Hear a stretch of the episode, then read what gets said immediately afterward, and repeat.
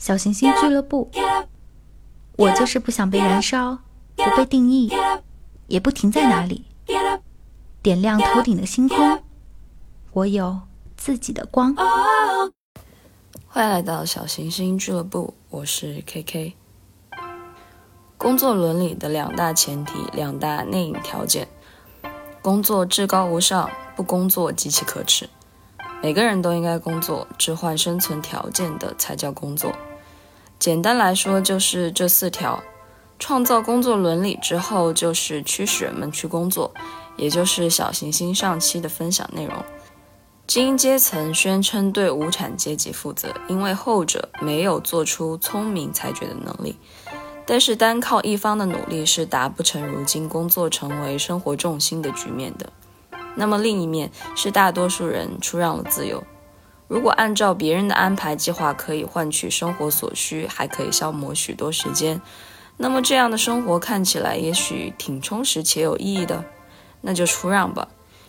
于是精英们声称，大众内在的品质和那些未开化的孩童没什么不同，他们需要更成熟的人来照看他们，为他们的行为负责任。有产者成为无产者父亲般的监护人。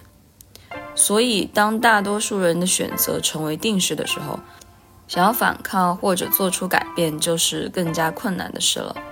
更不说这个系统本来就在不断更新迭代，从各个不同的角度去渲染工作的重要性、不工作的不可操作性，放弃工作成为了更加不可能的事。要么工作，要么死亡。于是，从这个小标题也可以看出来。To be or not to be 变成了 to work or to die，不工作就去死。当然不是说不工作就把你枪毙。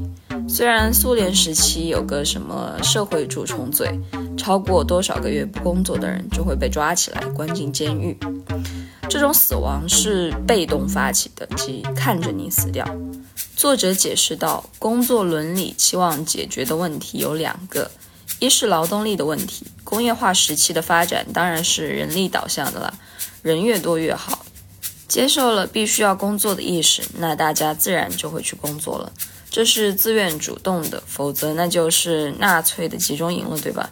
第二个问题就是，真的有些人工作不了，老弱病残。虽然在精英接管社会秩序之前，老弱病残也存在，但是既然精英说了要负责。那这一部分的人总不能像从前放任不管吧？这就叫既有又有，不能白占了劳动力产出效益的好处。所以这样看来，成为老弱病残就是在占精英的便宜。呃，所以精英们也是这么想的。那必然不能让这种事情发生。所以发展到现在，我们可以看到老弱病残的条件要严格审查。老超过多少岁了，你可以休息了，不工作了。而且这个年龄在不断提高，就是说，呃，暑假越来越短了，朋友们。老年人再就业就先不说了，呃，弱病残也是同理。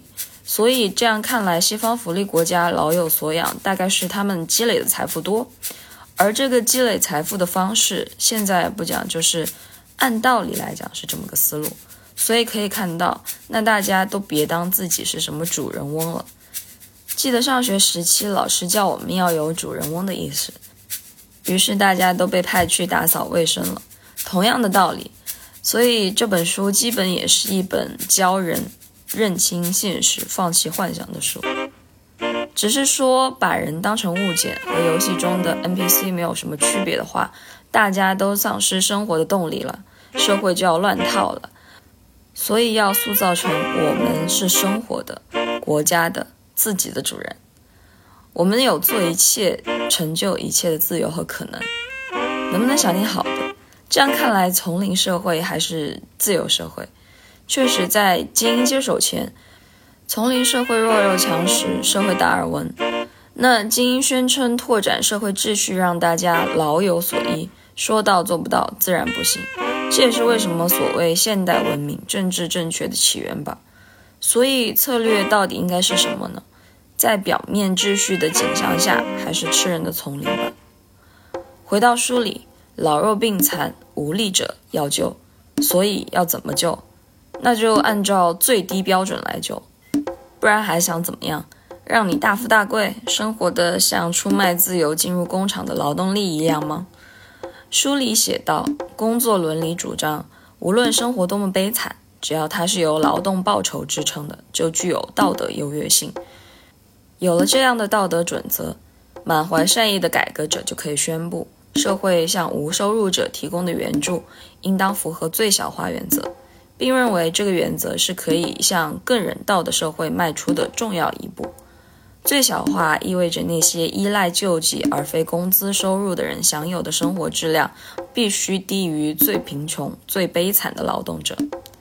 人们希望不工作的穷人越是生活堕落，越是身陷赤贫，那些有工作的出卖劳动力换取最微薄工资的穷人的生活就越诱人，至少不至于无法忍受。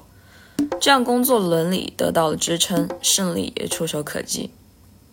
所以，一些落地的措施有，比如被救济的人只能生活在济贫院内，而济贫院生存条件要极尽可能的差。只要你愿意来，甚至不考虑你是否真的需要被救济，这也好像算是一种自由。默认是大家都不想要所谓向下的自由。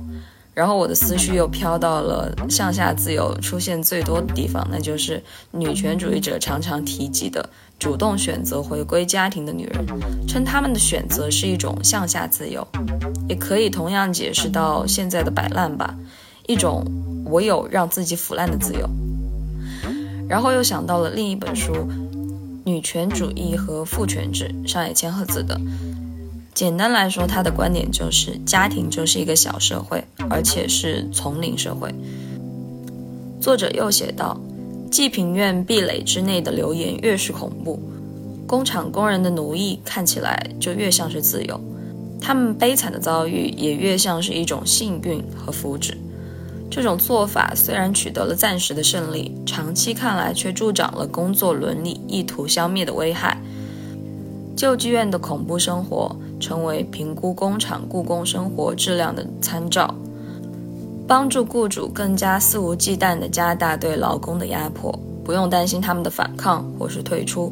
最终，那些接受工作伦理的人和那些拒绝接受的人，以及尝试接受但最终失败的人，几乎没什么差别。这其实是极端对比了在工厂劳作的穷人和受救济院接济的穷人的境地。总的来讲，他们都是穷人。区别在于，一个虽然受到剥削，但是有工作伦理的庇护，他可以相对骄傲的贫穷者。书中引用边境策略，边境并没有区分不同社会机构的制度，劳教所、救济院和工厂，以及监狱、精神病院、医院、学校等。他坚持认为，无论这些机构表面上的目的是什么，他们都面对相同的问题，具有相同的关注，那就是。必须强制执行统一的、规范性的、可预测的行为模式，以约束五花八门、本质上不守规矩的囚犯。简而言之，所有这些人都必须被剪除各种各样的习惯和爱好，以适应相同的行为标准。边沁主义可能有不少朋友听过，边沁就是著名的功利主义创始人，圆形监狱就是他提出来的。边沁在十八世纪末提出圆形监狱的概念。那时候，监狱实行杂居制，阴暗潮湿，缺乏光照和通风。边境的圆形监狱概念，一是为了改善囚犯的生活条件，这点存疑；另一个更主要的方面在于实现对囚犯的不间断的监控。我们可以先来看看圆形监狱的概念。简单来说，就是把监狱修建成一个类似福建土楼的形状。囚犯的房间有两个窗户，一个对外采光，一个对内，即对着圆形监狱中间一个监视用的瞭望塔。因为瞭望塔在建筑中间是背光，所以犯人看不到监视者，从而会形成一种不知何时被看到的心态，从而自我审查、规范自己的行为，以达到监视目的的最优化。福柯的规训社会中就提到过这些社会机构，但是并不仅限于场所来陈述，所以可见这些理念和概念已经被广泛应用到社会机构之外的地方了。所谓的圆形监狱，也就是一种促进被监视对象自我阉割审查的策略。回到书中，作者讲到，边沁的立场和那个时代的经济学思潮是一致的。密尔不久之后写道。政治经济学对人的感情和动机不感兴趣，除非是被认为与财富欲望永恒对立的原则，即对工作的厌恶，以及满足当下这种昂贵放纵的欲望。边沁无暇顾及精神上的启蒙或思想上的改造，不指望这些圆形监狱的囚徒爱上他们的工作。他认为他们对工作的无可救药的厌恶理所当然，也懒得去讴歌工作的高尚道德意义。因为囚犯的行为符合工作伦理的要求，与其说是道德的皈依，不如说是因为他没有选择。结果看似工作伦理的戒律被他们接受并融入了他们的良知。边沁完全没有把希望寄托在劳工的美德的培养上，而是希望给他们最简单的选择，或者压根不给他们选择。如果一个人不工作，那他就什么都不能做。只能吃变质发霉的面包，喝暗淡无味的水，没人和他说话。所以，推进工作伦理的两个策略，其一是教会和主日学校的兴起，向年轻人灌输正确的规则和价值观；其二是引入仅供生存策略，即把薪水保持在一个足够低的水平，工人们只能靠它活到第二天黎明。这样一来，除了继续辛苦工作，他们没有选择。而风险在于，这些策略最终还是要诉诸劳工的理性。为了产生效果，两者都需要劳工能够思考和计算，而思想是一把双刃剑。